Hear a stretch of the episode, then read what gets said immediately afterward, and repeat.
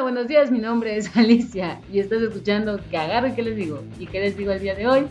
Upside Tirera Game de Britney Spears cumple 20 años. Así es, 20 años, señores, y lo único que les puedo decir de esto es que ya me siento vieja, señores. También, siguiendo con las noticias, Greta Thunberg aparece en Retro, el nuevo video de Pearl Jam. Y si se preguntan, ¿quién es Greta? ¿Quién es Greta? Es una niña activista que trata de proteger el planeta. Y si una niña protege el planeta, pues también haz tu partecilla. Así que...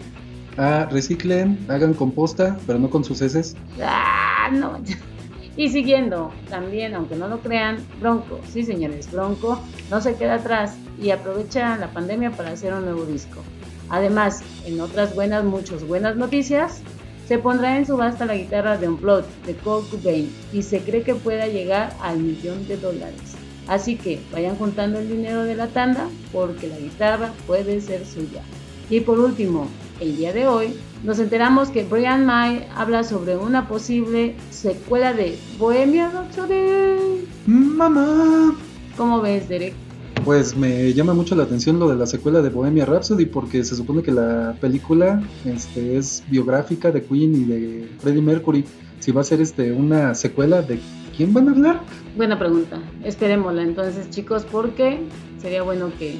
Que nos sorprendan, que nos sorprendan a ver con, con qué. Y con respecto a lo de la guitarra del Corco, estaba viendo que también estaban subastando su suéter verde afelpado y llegó a los 350 mil dólares. Un suéter, vámonos. Vámonos, pues ustedes, de ustedes puede ser esa guitarrita, vayan juntando los pesos, señores. Y estas son las noticias de esta semana. Los dejamos con el capítulo 9. Disfruten. Ahorita nos vemos, o escuchamos. Ajá. Lo que pasa es que, que agarra y que me dice, dice, ¿ya estás grabando? Sean bienvenidos a otro lunesito de rock en esto que se llama ¿Qué agarro y qué le digo? Un podcast donde hablaremos de historias de la música que se convirtieron en leyendas dignas de ser escuchadas. Y para oír este podcast se recomienda Chelito hermano, cerveza, vodka, tequila, este, For Loco, Bolt eh, y sangría. O por lo menos ya un tepalapía. O tepache, tepache, tepachito. Y estamos este, grabando por tercera vez este capítulo, tuvimos problemas técnicos y creemos aquí en la producción que aquí hay mano, este, mano negra, porque el capítulo de hoy se presta para que fuerzas sobrehumanas, fuerzas que escapan al entendimiento de nuestras mentes, que somos unos humildes humanos, que no, no entendemos eh, cómo se manejan el bien y el mal, creemos que aquí hubo este, manita negra o blanca tal vez, para que no se publicara este, este capítulo. Y pues vamos, ¿cómo estás Alicia? ¿Qué cuentas? Hola, buenos días, bien, a poca madre, ya, este, pues ya todos casi nos vieron el día de hoy. saludos, saludos otra vez. Pues mira, este, el tema está calientito, se presta, pero este, al investigar todo esto, híjole, son algunas cosas que uno como rockero debe de saber, pero a ver, esperemos que sepan y pues bienvenidos a otro capítulo donde van a escuchar cómo pronuncio mal el inglés, van a escuchar cómo me trabo y esperemos que no venga el gangoso otra vez platicarles. ¿Sale? Entonces, pues mira, Alicia, te platico. Eh, la lucha contra, eh, bueno, la lucha entre el bien y el mal se ha librado desde que la humanidad cree en un poder supremo, el cielo o el infierno, Dios o Satanás. Y el mal siempre ha atentado contra la institución más sagrada, que es la familia, pervirtiendo y seduciendo a las mentes más vulnerables para que sigan al Señor de las tinieblas. El bien, o Diosito, tienen a la oración y a las alabanzas para combatir la corrupción del maligno. Lucifer, el chamuco, Pazuzu, Leviatán, Satanás, tienen al rock de su lado. Esta historia trata de cómo un grupo de hombres y mujeres concienzudos toman la acción en sus manos para detener la depravación y la falta de valores que el rock trajo al mundo, con un mensaje de satanismo y lujuria. Esta semana hablaremos de el rock contra los padres de familia. vamos a ver, bueno, como comentabas, a lo mejor la energía de los padres de familia o de alguien por ahí no quería que se publicara este podcast por eso lo atrasamos, entonces esperemos que este salga bien. Sí, este, ojalá que el programa no salga corrupto, ¿verdad? No, no, no, no se dañe otra vez, otra vez. Pero sí, como les digo, el tema viene calientito porque el tema de la censura, que es lo que vamos a hablar, eh, se ensañaron contra el rock, el pobrecito e indefenso rock. Y bueno, desde que el rock nació, siempre ha sido criticado por la parte más conservadora de la sociedad. Imagínense, criticaban el cabello de los Beatles, o sea, su cabello de este, basinica. Ah, o sea, en la primaria te ponían ese y eras el más ñoño de todo y que... que Sí, su cabello era ridículo. la verdad era ridículo. Y pues imagínate, también las letras de los Rolling Stones, simpatía por el diablo y las señoras amas de casa y las tías.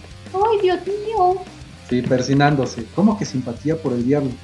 Y sobre todo lo psicodélico de los Doors. Pues imagínate, el- los Doors cuando tocaban en vivo, en sus conciertos en vivo, era toda una especie de ritual chamánico, mágico, misterioso, musical. Y eso espantaba mucho a la gente de los 60s. Pues sí, teníamos otra, otro tipo de mentalidad y pues en ese, en ese tiempo, en los 60, como que teníamos un poquito, un poco más cerrada. Era, era como que normal, era de creerse.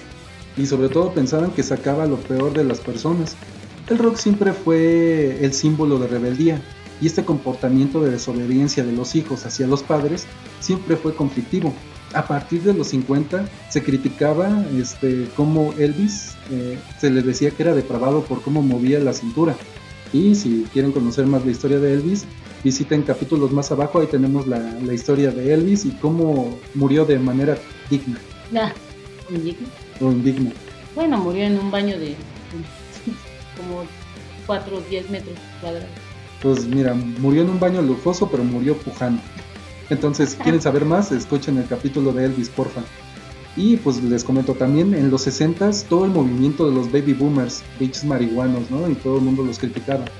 En los 70s criticaban la libertad sexual, pero fue específicamente en los 80s cuando la bomba estalló. Los padres de familia se reunían para quemar los discos de Twisted Sister, Prince y Black Sabbath. Al calor del fuego rezaban y pedían por la salvación de estos grupos, para que encontraran el camino a la salvación. Y ponían a los niños junto al fuego y les enseñaban que el rock era del meritito diablo. Huevos con aceite. Huevo. Ah, no, ah. Y limón decía la canción. Grupos como Slayer, Venom, King Diamond y Decide expresaban abiertamente el satanismo en las letras de sus canciones. Y, la y el creciente black metal horrorizaba a los padres que sentían que el diablo bailaba cínicamente en su patio trasero, no en sus nalgas, o sea, literalmente en su patio trasero. Sí, qué curioso El descarte. el de, su- el de sus casas. Y es cuando un grupo de fundamentalistas cristianos, obviamente, eh, empiezan a tomar acciones. Su lógica es que la culpa de que los jóvenes estén perdidos es por el rock, por fomentar la violencia, el suicidio, y cada, y cada vez más gente se empezaba a sumar a este movimiento pidiendo una sola cosa, censura. Y sus argumentos era que el rock afectaba las mentes de los jóvenes. Canciones como Necrophilic. ¿Tú qué crees de que habla la canción de Necrophilic de Slayer? Que le hacen cositas a alguien que ya no se mueve. O sea, si estás dormido, Ah, bueno. cuerpo perdido. ¡Ah! pues bueno, los fundamentalistas decían que esta canción este, incitaba a los jóvenes a que fueran a violar cadáveres. Y así canción por canción, letra por letra, pedían que se censurara el rock para proteger a los niños y no se convirtieran al satanismo. Y se preguntarán por qué el rock tiene que ser tan oscuro, negativo y deprimente. Uy, qué tristeza, pobrecitos. Acusaban que las disqueras se aprovechaban del morbo para solo vender más discos, que su objetivo era vender morbo. Sí, pues es natural esa parte de vender morbo. Creo que la duda siempre va a vender. La duda, la duda siempre vende. La duda, no la dura. la duda de WhatsApp. Y así, por todas estas preocupaciones, nace la Ciudad de la Libertad, liderada por el pastor Fletcher y sus hermanos. Obviamente nada va a salir mal ahí, ¿verdad? Donde los chicos que habían sido influenciados por el rock y el, y el satanismo eran enviados para su rehabilitación, una especie de doble A para rockeros o un oceánica, por decirlo así, para los que tienen dinero, ¿verdad? Eh, ¿Quién deben hacer eso? Dios mío? No tenían nada que hacer, eso es lo que pasa. A, no sé, a, a limpiar bien la casa o algo, porque A limpiar bien la casa, y sí. Y vamos a ponerlos un poquito de contexto de cómo era la mentalidad de los padres en los 80s. Eh, si jugaban calabozos y dragones, ¿ubican este, este juego? Eh, tengo idea.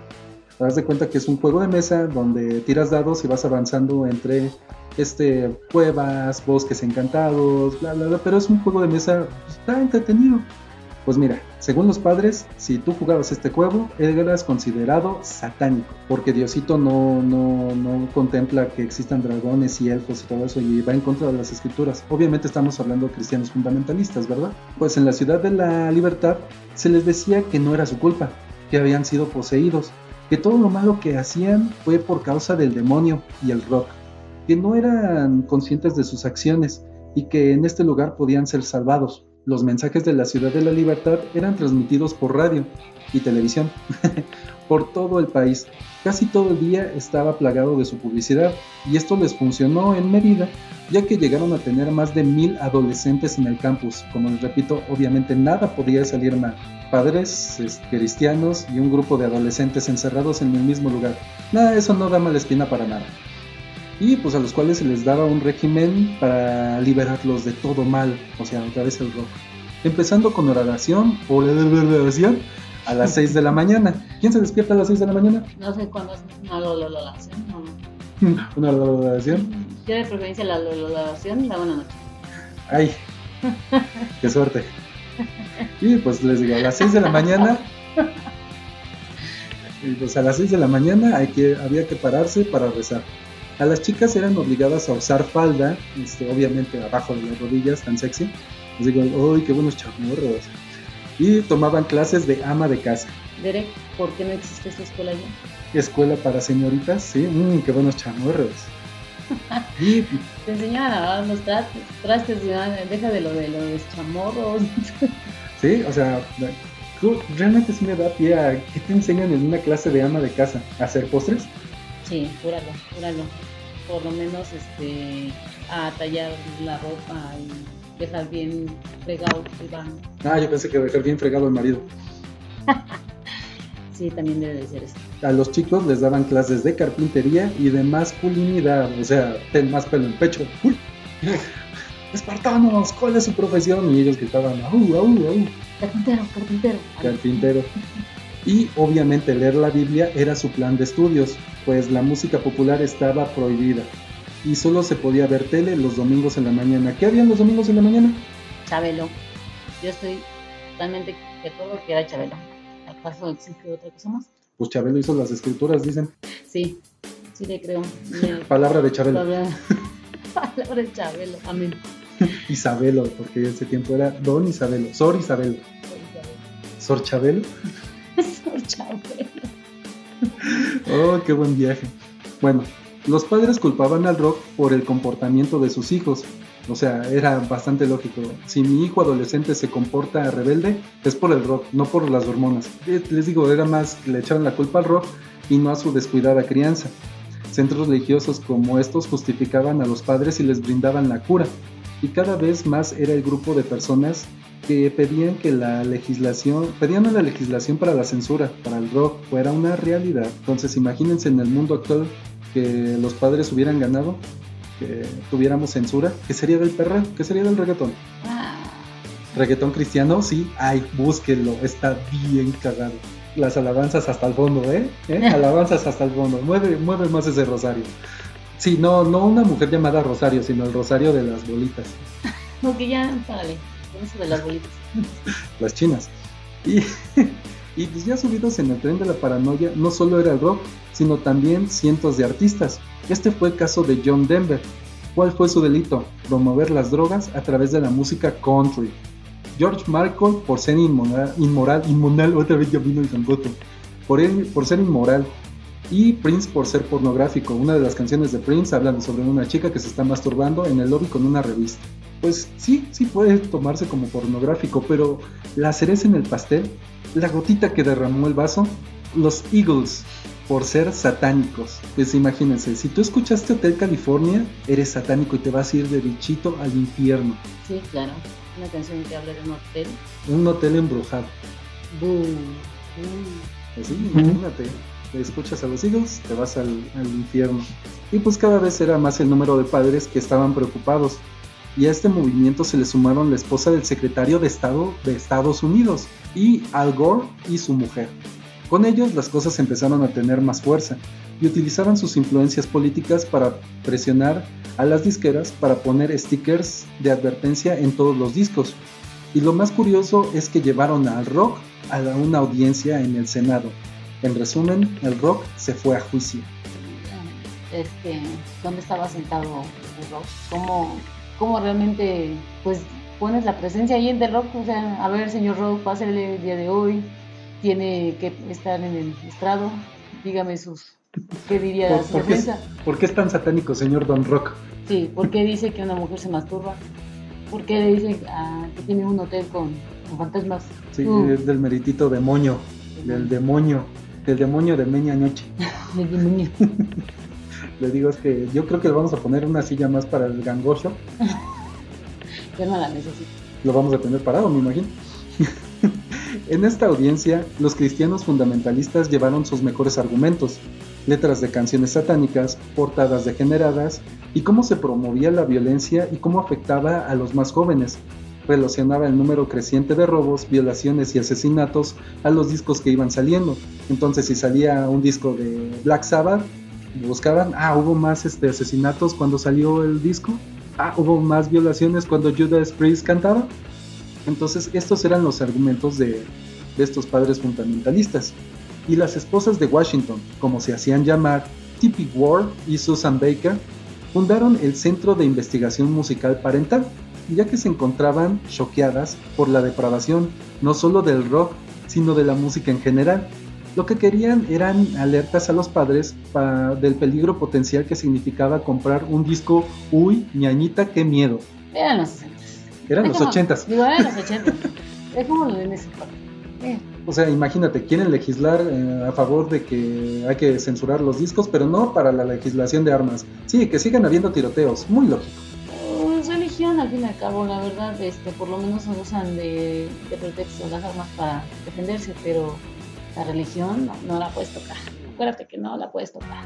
Qué tema tan polémico. Pero el rock, siendo un espíritu libre, levantó las manos para defenderse y defender la libertad de expresión no solo por el rock, sino por la música. John Denver fue el primero en comparecer con una muy obvia indignación por las acusaciones de su música. Dijo, Señor presidente del Senado, para mí la represión de un pueblo empieza con la censura de la palabra escrita y hablada. Así fue en la Alemania nazi y así es en muchos lugares, donde, aquellos en el poder tienen miedo de las consecuencias de un pueblo informado y educado. Vi cómo Rocky Mountain High fue prohibido en muchas estaciones de radio por tener relación con las drogas. Eso fue un acto de personas que nunca fueron ni vivieron en las rocallosas. Y seré claro, que me opongo en cualquier tipo de censura en nuestra sociedad y en cualquier parte del mundo. Y aquí vamos a hacer un, eh, un ejemplo porque a lo mejor no muchos conocen al señor John Denver ni conocen la canción de Rocky Mountain High y vamos a ponerlo en un contexto de nuestro país y de la actualidad, la música banda.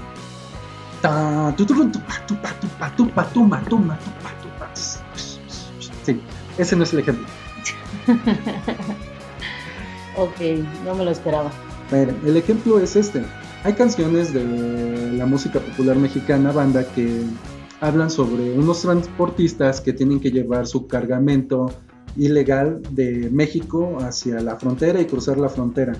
Y mencionan en las canciones que ellos se drogan o se periquean o que hacen ciertas acciones para aguantar el trayecto y poder llegar al otro lado. No te están incitando a que tú te drogues, no te están diciendo que si no aguantas el tráfico te metas un pericazo, no. Te están poniendo en contexto de la situación que están pasando, que ellos tienen que drogarse para poder aguantar. No te están diciendo, oye, güey, métete un perico. No un perico, no, no, sino, un verde. no un verde, sino ¿A Pericos Verdes? No sé. Bueno, el chiste que eh, pasa lo mismo con esta canción. No te están diciendo seas drogadicto, te están dando un contexto cultural de lo que pasa en esa región. Seas te pendejo. Pero bueno, también es de aguantaron con eso, ¿no? Si no aguantas, métele Sí, pero aquí el detalle es de que los padres fundamentalistas cristianos están diciendo, no, es que esa canción te está diciendo drogate. Pero sí, eso es lo que dicen.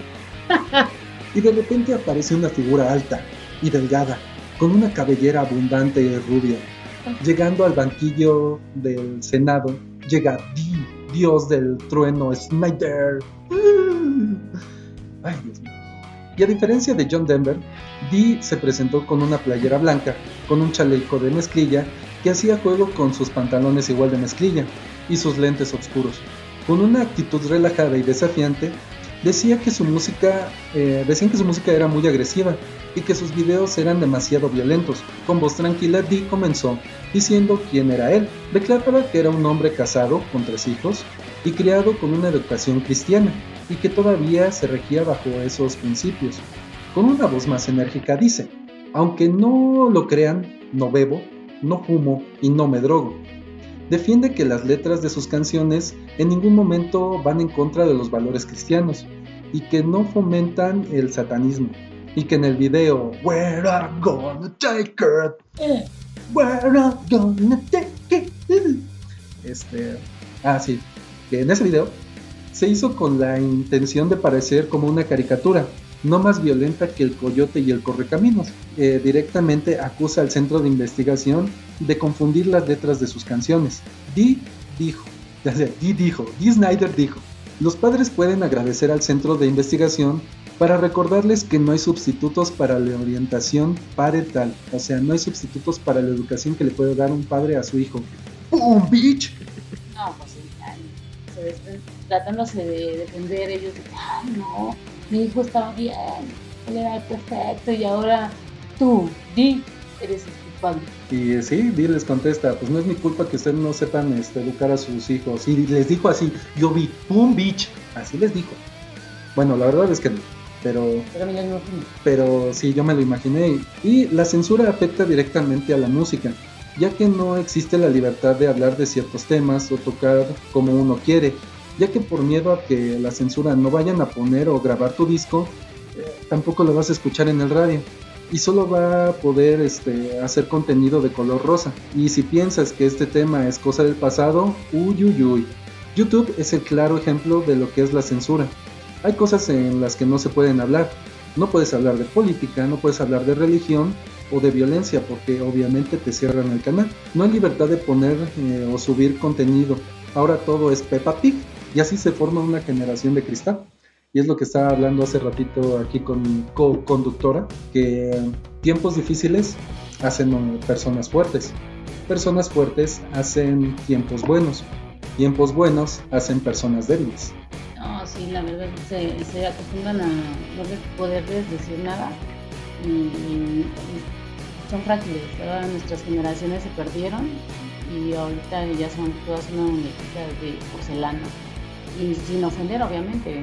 Y también luego culpo por nuestra generación por poder darles todo o bueno, querer darles todo y no enseñarles la verdadera, pues, verdadera potencia que te tienes que dar para valorar las cosas. Hace poco estaba escuchando que este por lo de la pandemia que estamos pasando ahorita, que hacían falta biólogos. Entonces me este, estaba viendo que ahorita todas las generaciones, pues no hay biólogos porque todo el mundo quiere ser youtuber. Entonces imagínate, no va a haber carpinteros porque va a haber youtubers, no va a haber plomeros porque hay más youtubers, entonces también se necesitan esas, esas profesiones, esas, esas labores que realmente gente tan inútil como yo que no sabe cambiar una llave de gas, pues no necesita un youtuber, necesita una, este, un plomero. o una llave de tuercas. Por favor, ahí si tienen una, este, les paso mi dirección. Pero ¿cómo se defienden los padres a las declaraciones que estaban a favor del rock? Uy, uy, uy, uy, uy. Pues buscaron gente que se declara, bueno, que declarara que el rock los influenció a hacer actos indebidos e inmorales. Uno de los casos más sonados fue el caso de John Tanner, quien a sus 16 años era fan de Black Sabbath. No lo culpo, es muy bueno Black Sabbath. Un día tuvo una discusión con su novia y al colgar tomó su escopeta que estaba en su casa y se la puso en el mentón y ¿qué crees que pasó? Falló el güey. Es correcto, se disparó, pero nada más se voló la cara, no se mató. Entonces imagínate, te la pones en el mentón y nada más se voló la quijada y la nariz, el idiota. Pero después él declaró que ese día él no fue a la escuela y que se la pasó escuchando a Black Sabbath, vuelvo a decir, no lo culpo. Y al Grand Funk, hazme el bendito favor, el, el Grand Funk, o sea, uy, uy, qué malo eres. Y dijo que se puso en un estado emocionalmente deprimente. Y después de la discusión con su novia se disparó. Culpó a las letras de las canciones que le dieron la idea de acabar con su vida, ya que era un chico que se tomaba todo muy a pecho, pues era muy emocional. Entonces aquí, ¿qué es culpa del rock? Pues es que realmente también hay nuestros escuchas que saben qué es lo que dice las letras de cada uno de estos artistas.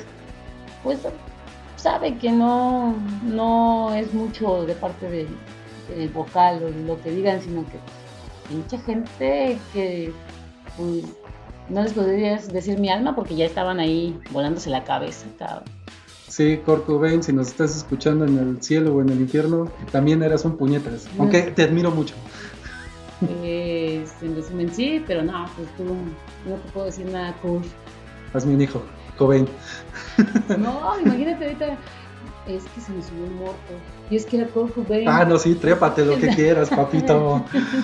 Oye, sí, sí, es que está muy, muy cabrón. Este, obviamente, si el tipo era muy emocional, güey, o sea, ponte a escuchar líricas cristianas, güey. O sea, también no, no, no chingues a los demás.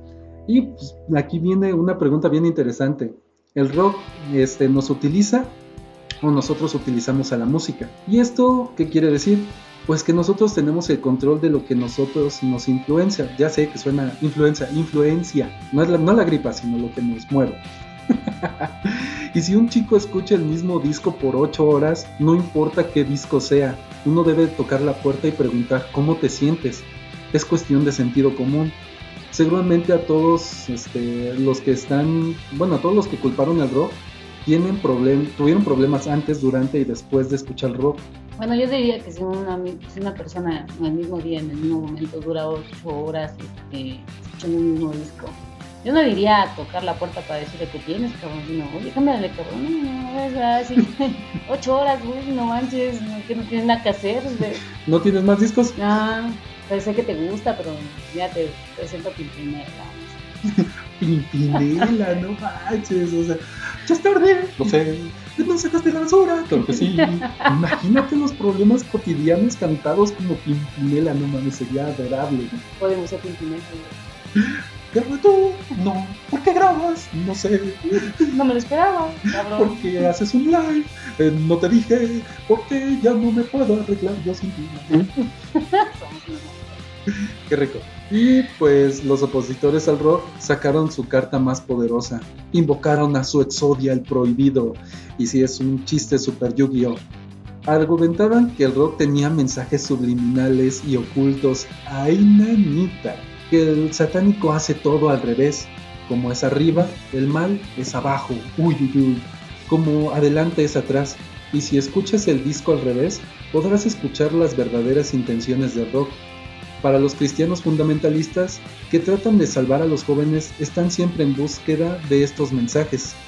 Pero muchos de estos es como la paraidolia y los borreguitos que ves en el cielo.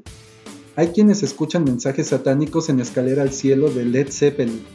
Y hay otros que solo escuchan balbuceos que pueden ser interpretados a conveniencia del que los escucha. O díganme ustedes, ¿qué ganaría Queen al promover el consumo de la marihuana? Entonces, no manches. Pero él no, él no, él no fomentaría el consumo de la marihuana, él se la fumaría. Tan sencillo. O se la fumaba. O, se la fumaba y se lo metía por el. No. No, ¿cómo no? El pinche Freddy, sus fiestas bien acá, terminando en bacanales. Eh, sí, no es una de esas fiestas en las que uno sí quiere asistir. O no sé, porque eran fiestas de putos, ¿no? Pero digo, no digo putos con ser racistas, o, no, no soy homofóbico. Solo soy gracioso. Ajá. Ya ven, a eso me refiero con la generación de cristal. Ay, le dijo puto, es homofóbico. No, no soy homofóbico. No, y si, no, eres, no, eres, puto, entonces eres un mentiroso. Y si no eres un mentiroso, eres. Eres un puto mentiroso. ¿Y sí? Y pues vamos, al satanizar todo lo que uno no conoce es peor, es más dañino, ya que promueve el miedo. Nos damos este, cuenta que una turba nunca es racional. Y creo que por ahí suena un grillo.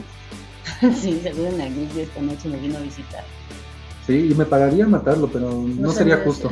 Y no sé dónde esté. y no sé dónde está. y pues el juicio por los mensajes subliminales lo enfrentó Judas Priest un año antes. Eran acusados de incitar el suicidio de dos jóvenes. Eran chicos con problemas, que no encajaban en ninguno de sus círculos sociales. Se juntaban a escuchar discos de Judas Priest una y otra vez durante todo el día y encontraron en sus letras las respuestas a sus problemas. Dos adolescentes depresivos, déjalos solos, obviamente nada iba a salir mal, planearon suicidarse. Se animaron uno al otro para saber qué era lo que pasaba, pues ahora sí que del otro lado, también si podía ser mejor. Escaparon de sus casas con una escopeta, porque siempre son escopetas, y llegaron al jardín trasero de la iglesia. Pues yo creo que de forma muy poética, ¿no? Y los dos se dispararon, causándose la muerte. Pero ¿qué los incitó al suicidio? ¿Fue Judas Priest o fue su inestabilidad? ¿Quién es el culpable? ¿Una disquera malévola y satánica o unos padres ausentes? El juez dijo que, bueno, que Judas no era culpable, haciéndolo otra vez un poquito más irónico. Judas no fue culpable, ya que las pruebas no podían soportar el caso. Entonces, ¿quién fue el culpable, Alicia?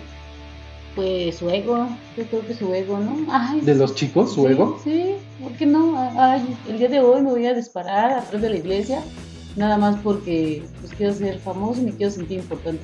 Sí, mm, pues es que no manches, no, no esperaba que dijeras que por su ego, pero es, es hasta cierto punto sí tienes mucha razón porque ahora van a sufrir ahora sí este, sin mí, eso es este, muy egocéntrico, o sea, el mundo no quiere alrededor de ti, chavo. Entonces, si en estos momentos están sosteniendo una escopeta este, apuntándose, no jalen el gatillo, la neta es que nos va a valer. No, no es cierto, pero la neta no lo hagas, no lo hagas. Termina el capítulo y ya si después te- también te voy a decir que no lo hagas, pero aleja esa arma, déjala ahí, déjala, eso, eso, ponle la esquina, eso. Ahora tráeme un vaso de agua. Ya, gracias.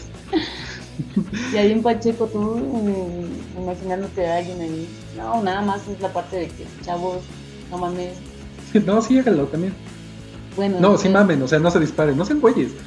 Ajá, sí, sí, sí, precisamente por eso no, no se maten, hay mucho por mamá. Ah, no, Palabras inmortales de Alicia. No se maten. Hay mucho que mamar. no, te pases de la. Wow. Ese, ese es un mensaje muy lindo. Y si, al- Oye, ¿no escuchas eso? si- si- si algún día realmente tienen problemas y se sienten mal, piensen en estas palabras. Tienes mucho que mamar. Yo creo que es el mejor consejo que he escuchado. Pero se venía la acusación para el señor de las tinieblas. Acusaron a Ozzy Osbourne de promover el suicidio también por su canción Suicide Solution. Digo, muy obvio, ¿no? La canción habla sobre un lento suicidio por alcohol y emborrachamiento. Hasta morir. Ah, argumentaba Ozzy que esta canción la hizo para un amigo que murió de alcoholismo pero obviamente los padres, que querían la censura y muy concienzudos, no lo interpretaron de esa manera y presentaron pruebas de no de 14 ni de 16, 15 casos de suicidio mientras escuchaban la canción de Ozzy, la mayoría ligadas a la misma canción, Suicide Solution. La declaración de los padres que bueno, la declaración de uno de los padres que perdió a sus hijos por suicidio decía que les comentaba una conversación que tuvo con su con su hijo le decía, oye papá, es que eran sureños, oye papá, creo que Oz tiene la solución. A lo que el padre le contestó, le dijo, no creo que esa sea la solución. Y lo que fue un golpe más duro eh, para el padre fue saber que la última canción que escuchó su hijo antes de morir fue la canción de Ozzy. El papá está seguro que la idea del suicidio fue implementada por Ozzy Osbourne. Y aquí volvemos al mismo tema de quién es culpa. ¿Es culpa del rock que le está diciendo este, la solución a tus problemas es el suicidio o la inestabilidad por una mala crianza? Bueno, ya también, ya poniéndonos un poco más serios, pues este, pues, la debilidad que traía en la persona o el pensamiento y ya pues alguien que le está diciendo, el suicidio es la solución, el suicidio es la solución, el suicidio es la... Ah, pues ya, ya, ya, ya. Sí, es, es, este, es cosa de interpretarlo las cosas como son. Es una canción, güey, sean, La neta no es que está hablando de ti y sentimos que muchas de las canciones hablan sobre nosotros y es los que nos hacen más emotivos, pero la neta es que no mames. Y sí, la verdad, escuchas una canción como, o te prende o realmente te disminuye o resulta, aparte de que te hace sentir, aunque sea una depresiva, pero te hace sentir bien. Entonces es como que la combinación. ¿no? Y sí, es, es curioso, somos este, animales que nos gusta la tortura. O sea, estás desprimido. Ah, no, no pongas música alegre, pon canciones tristes. ¿Cuál es el desprimido? El desprimido es cuando... ¿Quieres que te cuente cuál es el desprimido? Sí, sí, el desprimido. Pero sí, el deprimido. Lentamente estaban matando la libertad de expresión estos padres concienzudos. En esa misma época suspendieron una presentación fotográfica que mostraba desnudos por considerarla obscena. La banda de rap To Life Crew fue multada por inmoral. ¿Y cuál fue este ese delito de inmoralidad tan grande? Fue hacer perreo en los ochentas. Entonces, el, como pueden ver, este no, el perreo no es exclusivo para esta época. Lo siento, Millennial, no fue tu época. B fue en los ochentas y pues eran mujeres con voluminoso trasero que se ponían en cuatro puntas, entonces el macho se ponía atrás de ellos y simulaban el acto sexual, o sea, perreo pues, pero al, al ritmo de la música de Two Life Crew. Y también este, este grupo de raperos tenían canciones que decían, oh, este, yo tengo la libertad para poder este, ser racista con un chino, con un negro, ellos eran negros, pues obviamente era sarcasmo. Eh, puedo ser racista con los blancos porque la primera enmienda me protege. Y ya sé que no lo dije rapeando, pero eso dicen sus letras. Lo intentó, juro que lo intentó, vi cómo movía la cabeza. Ah, sí, porque me puse también aquí a hacer perreo hasta abajo. No. Yo decía de rapear, pero bueno, si quieres ver perreo. Ah, sí, rapear, perreo. Este. El chiste es que este, este grupo lo hacía desde los ochentas. Y pues, nada si ahorita se escandalizan y ahora imagínate una mujer puritana de los ochentas dicen, oh, mira mami, este, esto es lo que vi en la tele y tum, y las, no, mija, no. Ah, si antes no nos dejaban ni siquiera ver lo que es, y eso estoy hablando de mi época, no en los 80, es, no nos dejaban ver ni siquiera del pecho para arriba. ¿No las dejaban ver del pecho para arriba? No, del pecho para abajo. no, del pecho para abajo. A ver, explícate, o sea, te decían, ¿no veas del pecho pa, para arriba? Mira tu madre. Sí, no, no. ¿O cómo? Entonces, ya saben, otro consejo de, de Alicia es que nunca No, vean que del no- pecho para arriba. No es que no te dice, te voy a matar con la Bueno, como pueden ver, ya me está amenazando. Así es, mi vida, o sea, es un riesgo todos los días. Y bueno, también este, la queridísima Madonna con su canción Justify My Love fue prohibida por MTV y vamos a hacer un paréntesis aquí. Como les comentaba, esta fue la tercera vez que estamos grabando este capítulo. Las dos veces ocasiones dije Madonna, Las dos veces ocasiones dijo Manon. Madonna. Entonces se presentaba otra vez el jingo, pero se presentó un poquito más Antes. antes. Entonces, ahora sí, por eso lo dije tan lento. Madonna Madonna. con su canción Justify My Love fue prohibida en- por MTV, pero esto solo hizo que el disco fuera un éxito de ventas y hasta la misma Madonna ya no quería que se emitiera el video. Entonces volvemos a lo mismo. El morbo vende y le salió el tiro por la culata, como dicen. O sea, no mames, hay que prohibirle la canción y todos, ah, no mames, es la canción prohibida de Madonna, vamos a escucharla. Uy, satánicos. Pero, pero el rock asestaba uno de los golpes más duros. Ay, güey, se viene lo bueno. Tomando la premisa que el rock tiene la forma de influir en las decisiones de las personas, lo compararon con la religión, ya que muchos este, actos atroces fueron influenciados por la Biblia. O no sé ustedes eh, si piensan que apedrear mujeres por inmorales está bien, pero eh, se hacía muy obvio que cualquier cosa se puede sacar de contexto y sacar conclusiones irracionales. Entonces la Biblia debería ser censurada. ¡Pum! ¡Bitch! Sabes que ese libro no lo vamos a censurar. Bueno, sí, ya han ya fue censurado. Nuevo Testamento, el Viejo Testamento. ay. Oye, sí, el, el Viejo Testamento es una de, de violencia comparado con el Nuevo Testamento que es más, todo está chingón, tú solo ama y déjate amar. Pero el antiguo, híjole, o sea, Diosito decía, no voltees porque voy a quemar una ciudad por inmoral. Volteó y la convirtió en sal. No mames, eso está bien hardcore. Sí, es parte de todo lo que... No, no, no, no puedes decir eso. Pues sí, esto nos llevaría a censurar la literatura, la pintura, la música o cualquier tipo de arte y hacer grupos de, presión contra los intereses de otras personas tan solo porque no les gusta, eso es tiranía. ¿Y eh, tú quién crees que ganó el juicio? Pues obviamente los papás. Pues tenían mucha fuerza en el Senado, ese fue el, problema.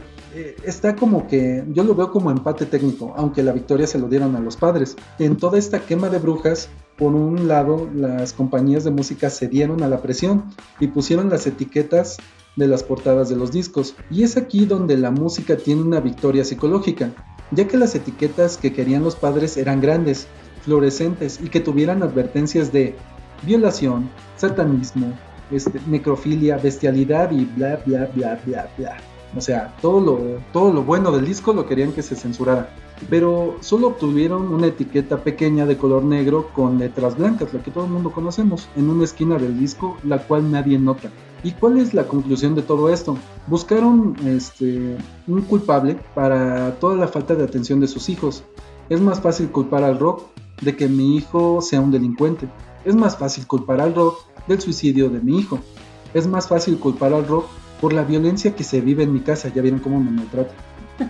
Y pues realmente es falta de interés de los padres hacia los hijos. El nunca de hablar, nunca hablar con ellos, el no saber qué es lo que les preocupa o a qué le temen y culpar al rock y a sus influencias negativas es simplemente más fácil. Pero a muchos el rock nos salvó de una muerte muy temprana. El rock nos ayudó a superar un el dolor de un corazón roto. Y sí, la verdad es que muchas de las letras son obscuras y hablan de violencia, pero es responsabilidad de, las personas que lo escuchan eh, qué es lo que pasa después. Y lo que comentábamos hace ratito, o sea, eh, hay que tener fortaleza, y, no ser tan puñetas y tomar el camino, el camino fácil. Y, eh, y, hay ejemplos de esto en todos lados, o sea que no es, la coca no es causante de la diabetes, es el hecho de no saber parar. Si tomas 3 litros de refrescos diarios, es evidente lo que va a pasar. No es culpa de las refresqueras, de que seas un bicho vicioso, ni tampoco de los videojuegos este, no hacen asesinos, sino la falta de atención de las personas, que supuestamente te aman. Y si en algún momento sientes que no hay más salida, escríbenos. Aquí hay una comunidad que apoya y no te va a juzgar, que es lo principal. Y si te sientes solo, acércate a alguien, la neta no importa quién, y si te rechaza, vuélvete a acercar a otra persona. Y si sientes que no hay salida, neta, forma una banda de rock, es lo mejor que puedes hacer. Aprende un instrumento y verás la luz al final del túnel. ¿Y qué opinas, Alicia? Que realmente, pues, eh, bueno, por situaciones ahorita con el tema, los padres pues nada más eh, no se olviden de sus hijos, no pongan pretexto y chicos disfruten el rock al máximo, nada en esta vida es este, fácil, pero todo tiene solución, así que iba a decir una cosa, pero espero que esa cosa lo edites al rato, lo de la mamá. Ah. Edítalo, Juárez. Este, bueno, ya saben, si este, tienen problemas, recuerden que tienes mucho que mamar. y pues bueno, o sea, al, final de cuentas eh, les quise traer este capítulo. No habla de un grupo en específico, pero sí habla de un momento importante en la historia de la música. Porque digo, al final de cuentas los padres ganaron, pero no fue una, no fue una victoria que les supo bien. Porque eh, con el tiempo la censura eh, fue yendo para atrás y siempre va a haber padres que se estén este, jalando los pelos porque, ay, ¿qué es lo que dice esas letras? Como les comentaba al principio de este programa. O sea, se escandalizaban de los Beatles. Y ahorita, ¿qué nos, qué, los Beatles se nos hacen lo más fresa? Ay, sí, yo de hecho no ¿Qué es eso? Exacto, entonces, eh, por ejemplo, ahora escuchamos la canción de Simpatía por el Diablo de los Rolling Stones y se nos hace lo más tierno. Esa es la palabra, tierno. Entonces, lo que eh, hoy te escandaliza, a lo mejor mañana lo puedes escuchar en Oldies. O lo puedes ver en VH1. La verdad es que yo, me, yo, me, yo me puse mal cuando vi la canción de Britney Spears, la de Upside It Again, que ya cumplió 20 años. Cuando la vi en Classic de VH1 dije, güey, ¿Qué? Sí, sí, es bastante trágico ya cuando te das cuenta que ya pasaron 20 años por tus arrugas. Por tus arrugas de todos lados. Y pues bueno, este, por eso les quise traer este, este capítulo, porque como este podcast habla de la música, este fue un momento importante.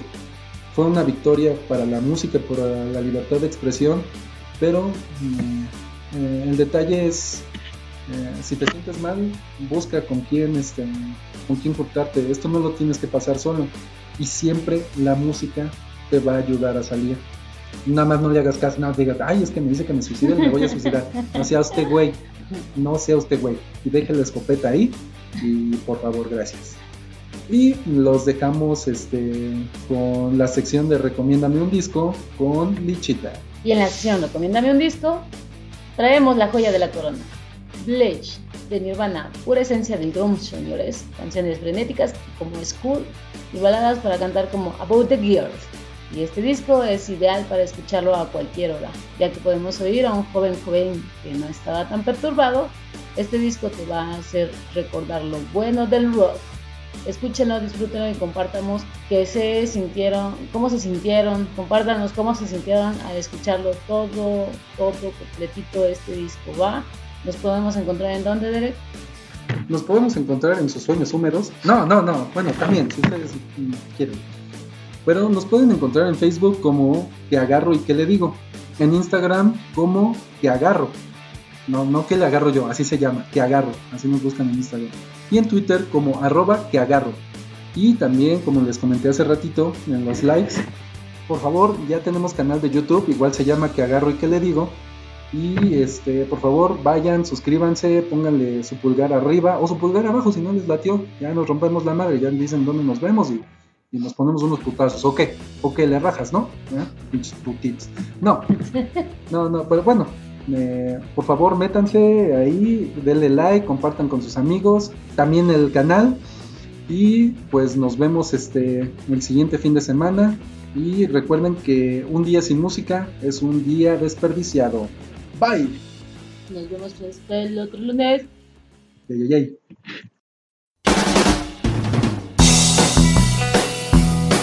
No, dice. Ah, no, ya no me dijo nada.